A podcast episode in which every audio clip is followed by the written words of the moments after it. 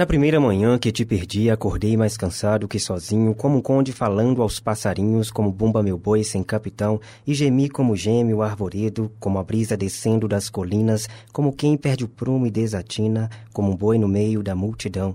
Na segunda manhã que te perdi, era tarde demais para ser sozinho, cruzei ruas, estradas e caminhos, como um carro correndo em contramão, pelo canto da boca num sussurro, fiz um canto demente, absurdo, o lamento noturno dos viúvos, como um gato gemendo no porão, solidão. Perde o colorido da juventude, mas ganha muito mais. Você ganha experiência, você ganha uma consciência de que você passa por três etapas. Você vivencia três etapas. Você vivencia uma situação em que você tem tudo à sua frente e é gostoso você ver. Você uhum. participa de tudo. Há outras coisas já vêm com a plena consciência, uma, um discernimento do que, que pode e o que, que não pode. Uhum. E a uhum. terceira fase, que é a mais ou menos a final, tem algumas coisas que já nos impede de fazer. Uhum. Existe aqui mesmo na orla, as pessoas chamam vovô, titio, outros falam outras coisas bobas e tal. Isso é uma questão de educação do nosso povo. País novo, povo sem educação. O respeito das outras pessoas, esse é o principal, né?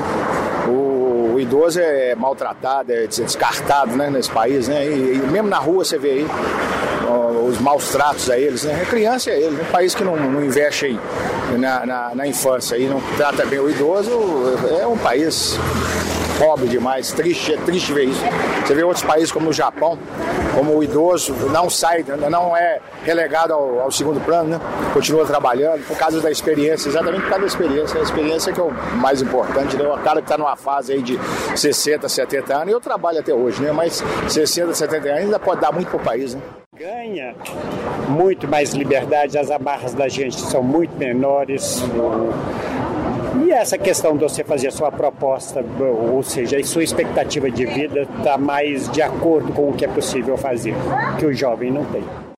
Já perde uma coisa, que é o principal que o homem precisa, é a tesão. É, isso é o principal. Sem, isso aí o homem não é nada. Desculpa eu falar. Tanta menina bonita, tanta coisa que a gente vê hoje, a gente fica só olhando, porque não tem condição de chegar.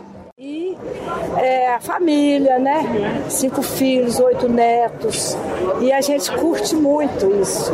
Sabe, eu curto muito, sabe? Então eu faço tudo que, que eu posso fazer, que eles deixam também.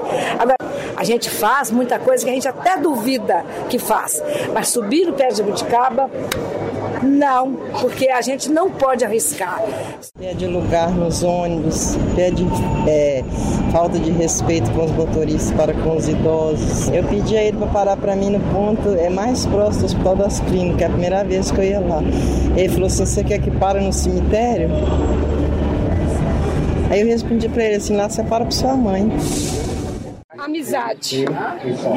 Por todo lado. Eu posso ter dinheiro, mas tem muita amizade. E eles me chamam ainda de tia Lúcia.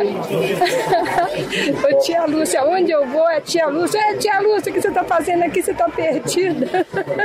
Eu amo isso. Viva as mulheres! E não, e não tirando os homens também. Viva eu! Essa foi uma produção do Lab SG para a Rádio Online PUC Minas. Ouça mais em fca.pucminas.br barra rádio.